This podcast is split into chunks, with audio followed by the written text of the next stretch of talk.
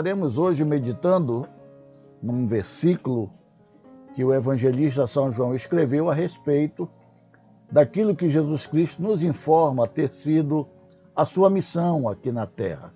Então, nós vamos ler no Evangelho de São João, no capítulo 10, o versículo 10 apenas, que nos diz assim: O ladrão vem somente para roubar, matar e destruir. Eu vim para que tenham vida e a tenham em abundância. Essas palavras foram ditas pelo Senhor Jesus Cristo enquanto ele está conversando com aqueles que o seguiam e demonstrando a eles o motivo da sua vinda a este mundo. O Senhor Jesus Cristo já havia conversado com Nicodemos, já havia conversado com uma mulher samaritana, e eles haviam reconhecido que de fato Jesus Cristo era aquele que era enviado do céu.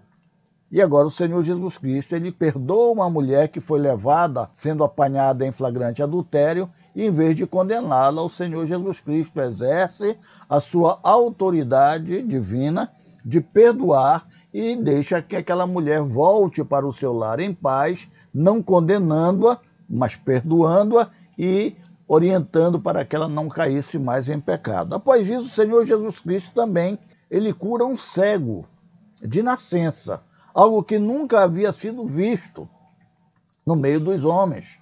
Nunca ninguém que nascera cego conseguiu depois encontrar a sua visão, mesmo através de todos os recursos da medicina.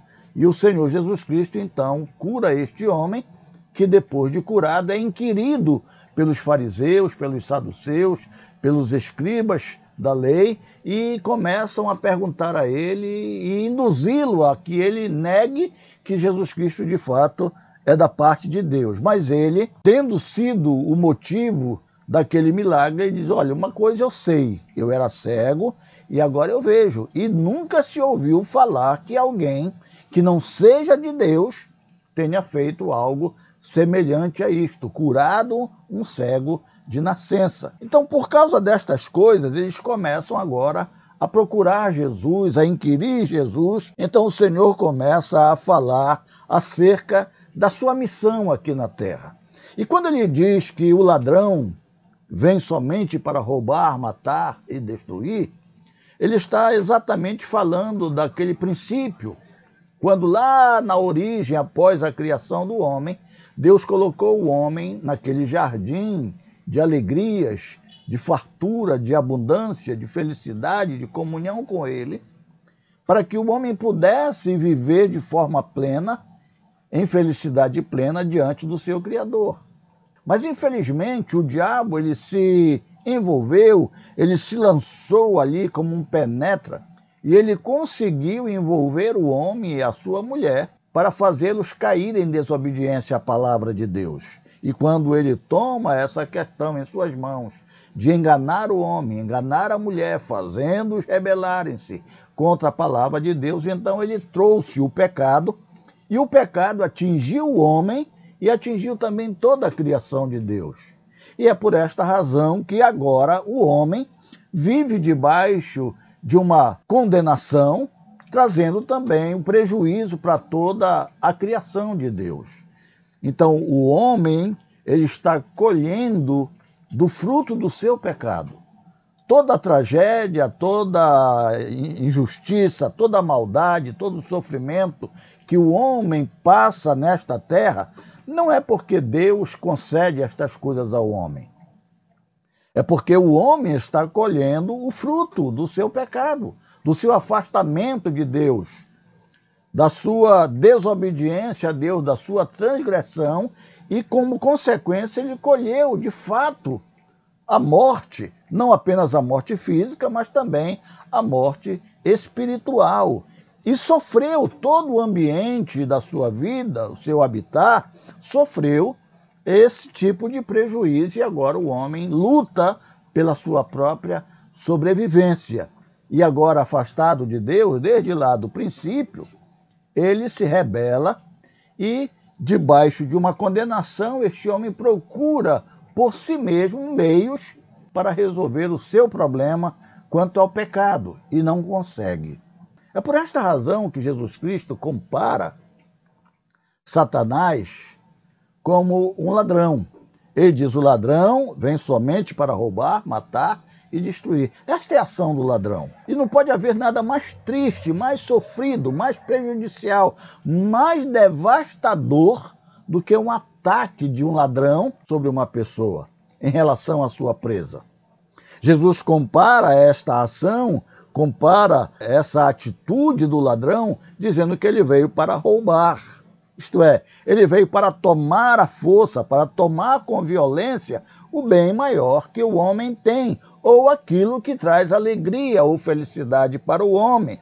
Ele deseja, de fato, despojar o homem dos seus bens, e de fato ele o fez. Ele tirou a saúde do homem, tirou a alegria do homem, o prazer do homem, o amor do homem, a misericórdia do homem e plantou no coração do homem a sua própria semente daninha. Então ele tirou do homem, ele roubou do homem aquilo que Deus havia concedido ao homem de bom para que o homem pudesse viver uma vida de miséria e plenamente afastada de Deus. É como se ele tivesse confiscado os bens que Deus concedeu ao homem por causa da própria desobediência do próprio homem. Então ele surrupiou como um ladrão os bens que ele havia recebido como herança de Deus. Jesus diz também que ele veio para matar. Matar é atentar cruelmente contra a vida alheia ou contra a própria vida.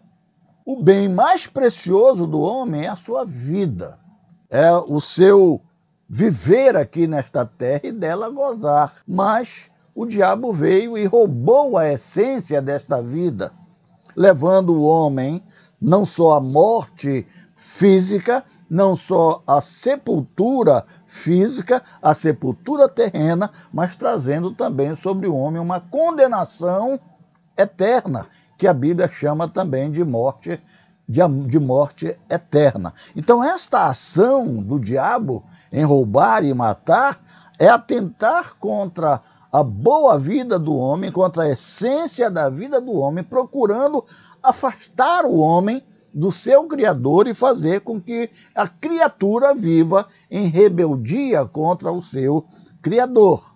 E o Senhor ainda fala que ele veio para destruir.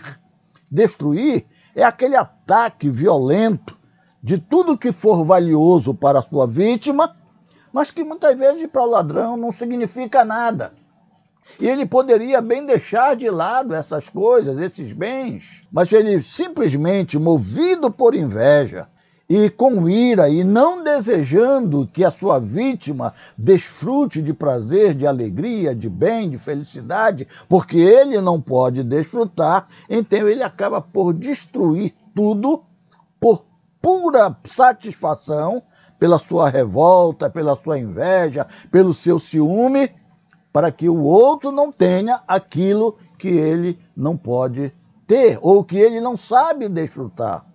Então Jesus ele assemelha esta ação também do ladrão ele está assemelhando também a esse sistema que lá na sua época já existia, de pessoas que não têm nenhum propósito visando o bem das pessoas. Tudo que essas pessoas que aparentemente estão prezando pelo bem-estar, pela vida do homem, na verdade eles estão simplesmente buscando algo para si mesmos, seus interesses pessoais. Nem que para isso eles precisem atentar contra a propriedade alheia ou contra a vida alheia. Ou simplesmente para impedir o homem de verdadeiramente ser feliz e desfrutar do bem que Deus tem depositado para ele. Em última análise, a gente percebe que o que o Senhor Jesus está dizendo é que esta atitude de Satanás em relação ao homem, ela de fato, ela veio para atingir aquilo que de mais precioso o homem tem, que é a sua alma, que é eterna, que não vai ser detida pela morte física, mas ela vai entrar pela eternidade, porque para a eternidade o homem foi criado. Agora, de que forma este homem irá viver a eternidade? Por causa do pecado, entrou no mundo a morte, a morte física e a morte espiritual. A morte física é a separação do corpo da sua alma nesta vida. A morte espiritual é essa completa separação na eternidade daquilo que é vida, que é Deus, que é o autor da vida. Então, o homem sem Deus, o homem sem a presença de Deus na sua vida, ele está destituído da glória de Deus e ele está morto em seus delitos e pecados. E ele estando morto é porque ele passou pela ação do ladrão, de Satanás. Então, o Senhor Jesus Cristo, agora, depois de falar desta ação do diabo, desta ação do ladrão, ele se apresenta e diz: Eu vim para que tenhais vida e tenhais vida em abundância. Vejam bem que o Senhor Jesus Cristo, agora, ele fala em ter vindo para que tenham vida mas não apenas vida, não apenas a restauração da vida terrena, não apenas é, ele veio para trazer assim uma reforma social para o homem, para que o homem pudesse viver de forma plena, como no princípio, como lá na origem, conforme Deus o criou. Por quê? Porque agora o mundo, a terra, a criação está debaixo desta condenação ou maldição do pecado, que destruiu a originalidade conforme Deus a fez, para que o homem pudesse dela desfrutar. E o homem iria perecer nesta condição se Deus não tivesse enviado o seu filho Jesus Cristo ao mundo. E Jesus Cristo veio ao mundo exatamente para cumprir uma missão, para trazer um objetivo. E que objetivo é este? Que missão é esta que Jesus Cristo veio cumprir? Ele mesmo diz: Eu vim para que tenhais vida e tenham essa vida em abundância. Agora sim, de forma plena. Então, como é que isto acontece? Se o pecado sujeitou o homem à sua vida, trazendo consequências ruins, como a morte física, como a morte espiritual, condenação eterna, banido da presença de Deus, como o homem pode se livrar agora de todas essas consequências e maldições? Como o homem pode agora tornar a se reconciliar, a entrar em paz, em harmonia com o Deus a quem ele ofendeu? Ele teria que pagar o preço desta condenação. Mas o homem não tem essa condição. Porque o homem, todos os homens, estão debaixo da mesma condenação. E nada que nós possamos fazer será suficiente para satisfazer ou para pagar a ira de Deus sobre nós.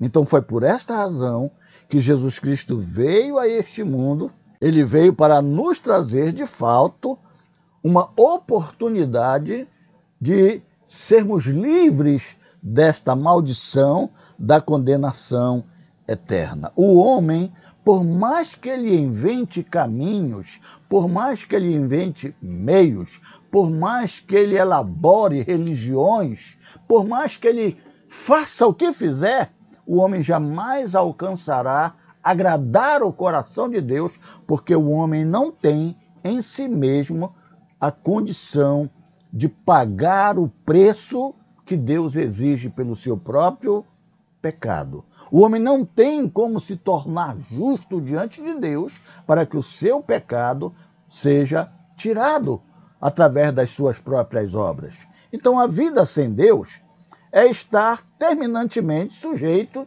à ação deste ladrão que é Satanás. Qualquer bem que você adquire, você será roubado. Qualquer fôlego de vida que você consiga por você por mais um dia, você será também morto. E tudo aquilo que você puder construir de bem para você, você vai acabar vendo destruído. É por essa razão que todas as boas coisas que o homem inventa e traz para melhorar o seu modo de vida, para lhe trazer mais conforto na terra, acaba se tornando uma arma na mão do homem, seja uma simples tesoura, uma simples faca, um simples objeto, é, pode se tornar, na verdade, um objeto maligno, um objeto de morte na mão do homem. Tudo isso por quê? Porque o pecado está agora presente na natureza do homem. Não há um que diga que está livre da maldição do pecado. Então Jesus Cristo veio a este mundo e ele disse que ele veio para trazer vida e vida com abundância. Mas como ele poderia trazer esta vida e vida com abundância sem mostrar aos homens, sem revelar aos homens a sua verdadeira missão, o trajeto da sua vida, uma vida de perfeita obediência a Deus, ainda que perseguido, ainda que induzido para fazer o mal, ainda que pressionado para transgredir contra Deus, contra o seu semelhante, Porém, Jesus Cristo se manteve sempre em linha reta, em verdadeira obediência à vontade do Pai, que é Deus. E por essa razão, então, ele mostra que, na verdade, a sua vida veio para nos trazer algum tipo de ensino, alguma esperança para que nós pudéssemos entrar em reconciliação com Deus. Mas, na verdade, Jesus Cristo, ele não veio para nos ensinar uma vida de moralidade e nos tornar seres morais, porque nenhum de nós conseguirá ser tão moral assim. Nenhum de nós conseguirá alcançar uma moralidade nesta terra quando nós estamos cercados, envolvidos e sobrecarregados de tanta injustiça, de tanta maldade, de tanta imoralidade ao nosso redor. Jesus Cristo não veio para nos trazer apenas uma vida de moralidade. Ele sim teve uma vida de forma que ele viveu plenamente a moralidade, a ética, a justiça, a verdade e disse: Ninguém me acusa de pecado. Mas ele não veio apenas para servir de exemplo de santidade, de autonegação. Hoje muitas pessoas querem encontrar uma vida de santidade plena, simplesmente autonegando ao seu corpo alguns prazeres que são naturais, normais e que deles podemos desfrutar sem com isso macular a nossa comunhão com os homens ou com o nosso Criador.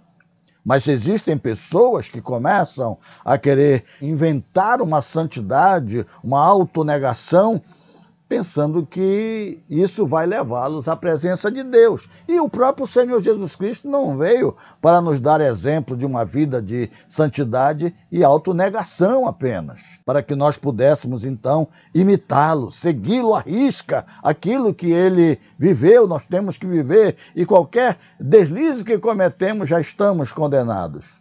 Tampouco Jesus Cristo veio fundar uma religião de novas cerimônias, de novos ritos, de novos costumes, de novas tradições, de novas filosofias. Enfim, Jesus Cristo não veio nos trazer nenhuma destas coisas que citamos.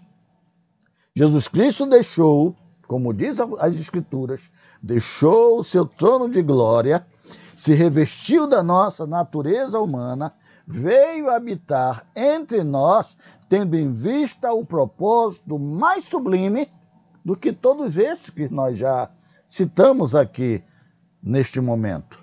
Jesus Cristo veio para que, através do seu exemplo de vida, nós pudéssemos entender que é possível sim o homem, conforme criado à imagem e semelhança de Deus lá no princípio, era possível sim este homem viver uma vida eterna em perfeita comunhão com Deus se ele não tivesse caído em pecado.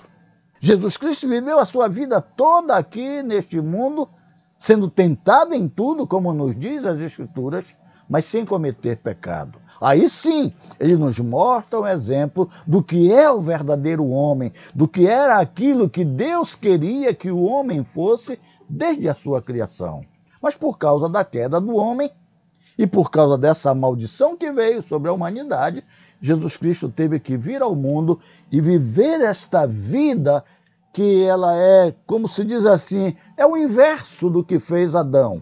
Adão começou muito bem, mas pela sua desobediência ele trouxe um caminho de morte. E Jesus Cristo, na verdade, ele começa trazendo a vida e ele morre para conceder vida aos homens. Ele veio para obedecer, para fazer exatamente e cumprir exatamente toda a vontade de Deus.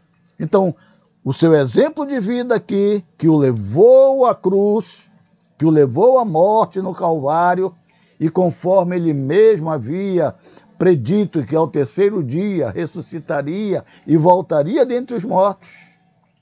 Isso sim é, na verdade, feito por ele para obter a vida eterna para todos aqueles que, crendo, depositarem sua fé nele. Então, na verdade, a missão do Senhor Jesus Cristo neste mundo foi esta: viver, morrer, dar a sua vida, reaver a sua vida, para que nós, pecadores, pudéssemos ter oportunidade, possibilidade de reencontrarmos a paz com Deus, a alegria de Deus e a salvação da nossa alma. É por esta razão que nós falamos de salvação da alma, salvação eterna, nova vida, novo nascimento, novas criaturas. Enfim, muitas linguagens a Escritura nos mostram que exemplificam esse novo estado que o homem pode desfrutar através do sacrifício do Senhor Jesus Cristo em seu favor. Então, na verdade, a morte do Senhor Jesus Cristo ela se torna fonte inesgotável que concede vida e vida com abundância, isto é, vida para além da vida aqui na terra, que a vida na terra há de perecer, mas ele veio para trazer vida e uma vida que vai além da sepultura e passa para a vida eterna. É por isso que diz que todo aquele que nele crê tem a vida eterna. Então, qualquer pecador que reconhecer isto e que crer nesta obra que o Senhor Jesus Cristo realizou no Calvário, na vida que ele viveu, na sua palavra que ele ensinou, e se arrepender dos seus pecados e confiar nesta obra, neste sacrifício, nesta dádiva que o Senhor Jesus Cristo veio realizar e conceder aos homens, encontrará esta vida abundante. As Escrituras nos dizem assim: por meio de Moisés vieram a lei, as ordenanças, as regras e as cerimônias, e estas não podem nos salvar. Porém, por meio de Jesus Cristo vieram a graça, a verdade e a vida eterna. A vida abundante ou vida eterna, ela é concedida única e especificamente através do sacrifício do Senhor Jesus Cristo. Essa é uma vida que ela é para além desta vida terrena. E ela diz respeito também a nós. Não era apenas para aqueles discípulos no tempo de Jesus ou para aqueles que pela fé esperaram a vinda de Jesus, conforme as escrituras do Antigo Testamento nos falam.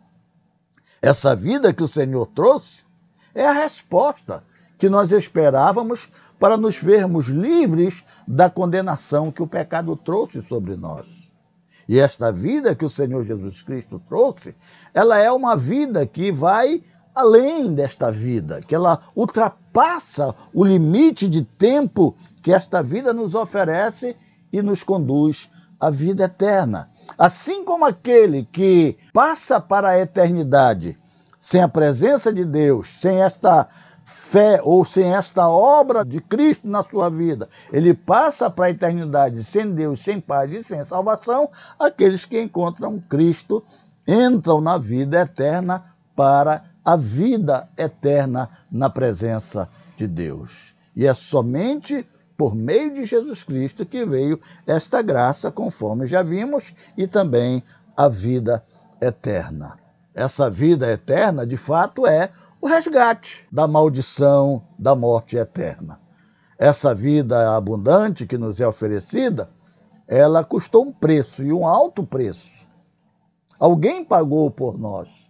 Alguém se ofereceu por nós, ou alguém ofereceu por nós um sacrifício perfeito, um pagamento é, conforme a exigência de Deus, para que nós pudéssemos ser remidos, isto é, comprados para Deus. E quem fez isto foi o Senhor Jesus Cristo, que pagou pela nossa remissão com o preço do seu próprio sangue, isto é, com a sua própria morte, o Senhor nos remiu.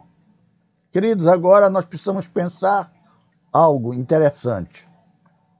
Muitas pessoas mal informadas e muitas vezes até cristãos que vivem neste mundo com aquela alegria pela certeza da sua vida, enfim, e muitas vezes ao atravessarem por dificuldades, ao enfrentarem problemas, ao sofrimento e muitas vezes até mesmo a angústia, essas pessoas ficam perturbadas e muitas vezes até se pergunta: peraí, mas Jesus não veio para trazer vida abundante? Por que, que eu estou passando por isso? Por que, que eu estou enfrentando isso? Ora, se você de fato é um crente no Senhor Jesus Cristo, se você desfruta da certeza da sua salvação através da obra expiatória do Senhor Jesus Cristo, lá na cruz, saiba de uma coisa: a vida na terra foi corrompida pelo pecado. E como consequência, entrou todas estas coisas negativas que, como diz a palavra, atinge tanto os bons como os maus, tanto os justos como os injustos.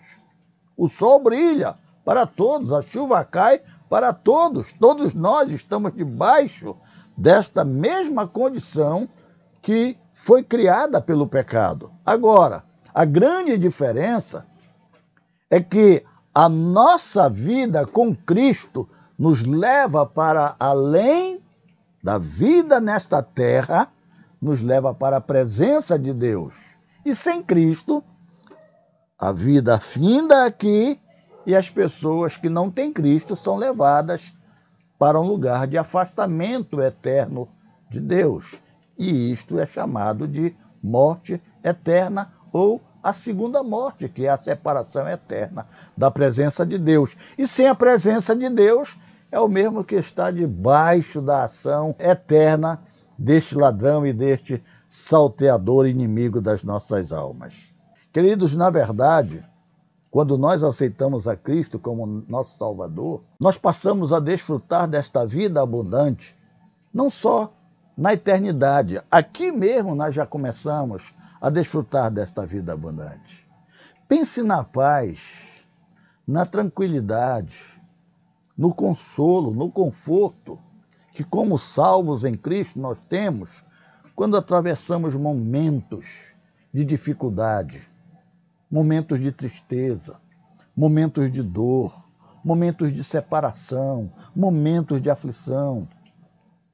O verdadeiro crente, ele não desespera, ele não entra em desespero, em confusão, mas ele recebe esse conforto real de Deus, embora o sofrimento seja real. Mas o sofrimento não leva a esse desespero e muitas vezes até a intentar contra a própria vida.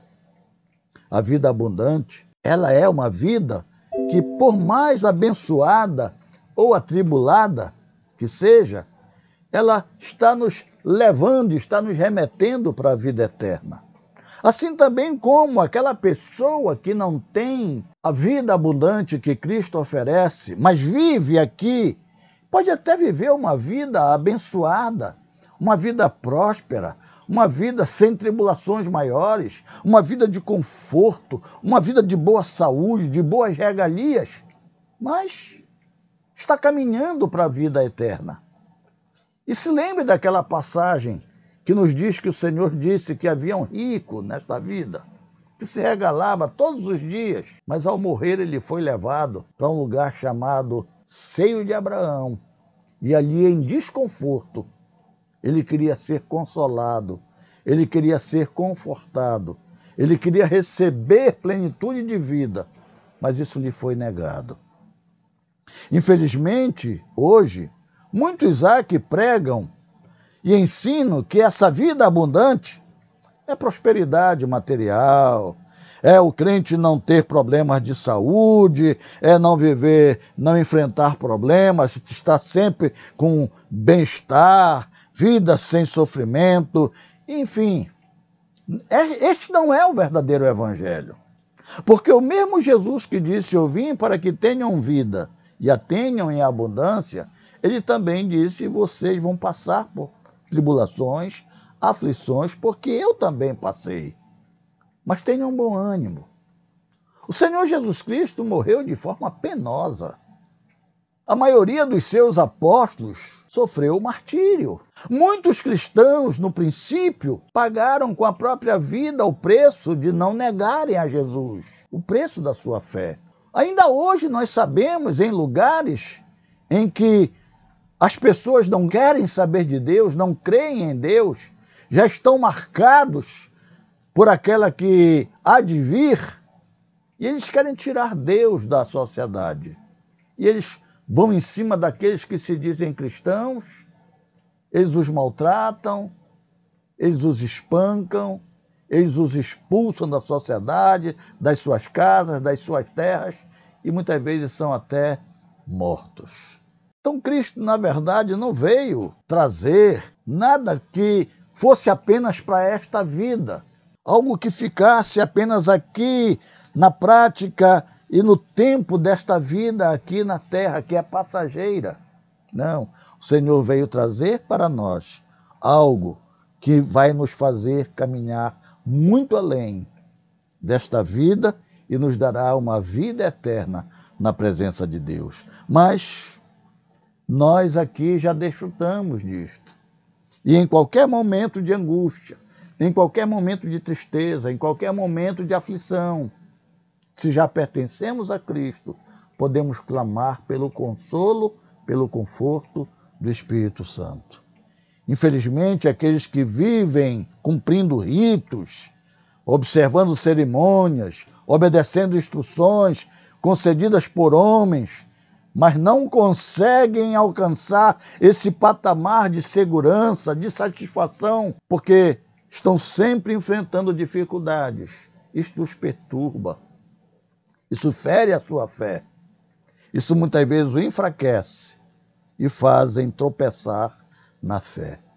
A vida que o Senhor Jesus Cristo veio nos trazer, ela veio para ser começada aqui nesta vida. Porque aqui nesta vida, quando nós recebemos e desfrutamos desta vida abundante que o Senhor Jesus Cristo oferece, nós passamos já a desfrutar dela, a senti-la em nosso peito, em viver na convicção de que, ainda que a nossa vida neste mundo seja consumida por estar afetada pelas intempéries, por estar afetada pela maldição do pecado, mas nós já somos redimidos. Nós já fomos reconciliados com Deus através do sacrifício de Jesus Cristo. E é por esta razão que nós esperamos confiadamente o dia em que fecharemos os olhos para esta vida, mas nós iremos abri-lo na presença do nosso Redentor para desfrutar com Ele. Aí sim, a vida é plena, a vida eterna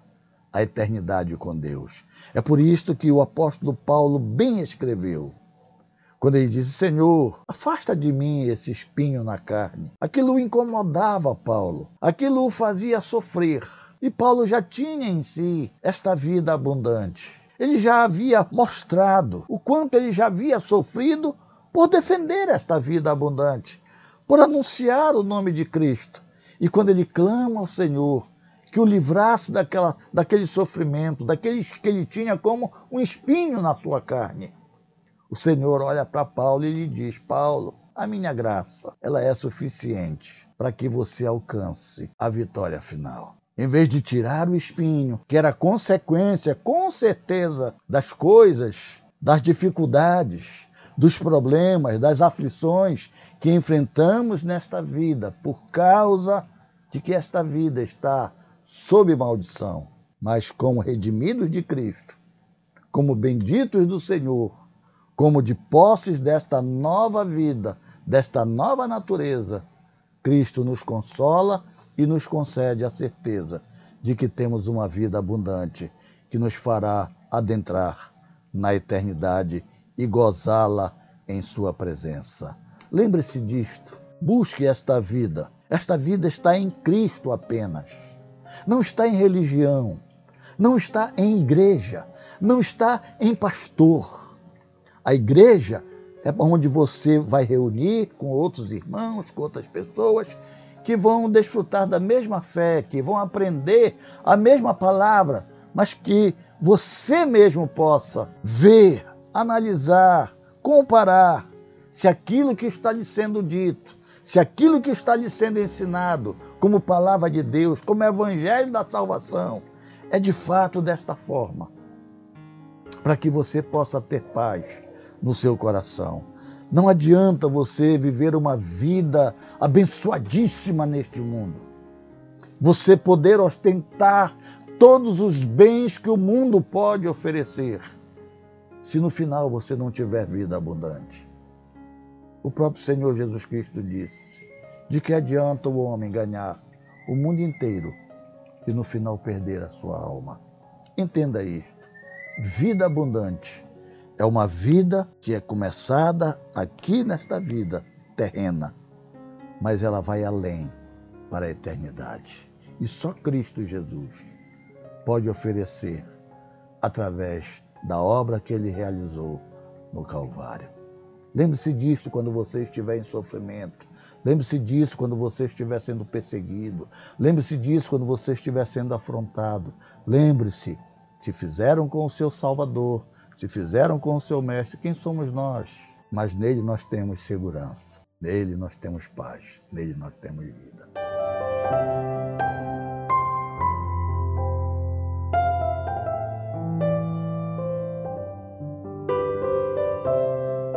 Pai, nós louvamos o teu nome e te agradecemos por Jesus Cristo, teu Filho, Senhor e Salvador nosso, que veio, Senhor, a este mundo para cumprir a tua vontade para realizar o desejo do teu coração, de trazer redenção, Senhor, ao homem que estava perdido, morto em seus delitos e pecados. Pela obra, Senhor, que Jesus Cristo ofereceu na cruz do Calvário, sendo a si mesmo a verdadeira oferta, o verdadeiro ofertante, ele também concedeu para nós, Senhor, esta possibilidade de perdão e de redenção. Abençoa para que os homens possam entender, Senhor, esta mensagem. Possam compreender de fato o valor desta obra do Senhor Jesus Cristo. E reconhecendo isto, também, Senhor, reconheçam a sua incapacidade de salvação por si mesmos e poderem confiar nesta obra, nesta oferta que só o Senhor Jesus Cristo pode conceder. Deus, não permita que nenhum destes que estão ouvindo esta palavra fiquem sem esta vida abundante. Concede, revela-te, mostra, faz aquilo que nós não podemos fazer. Só tu tens o poder, a capacidade para gerar, para trazer vida com abundância aos pecadores que arrependidos crerem em Jesus Cristo. Te agradeço por tudo em Cristo Jesus. Amém.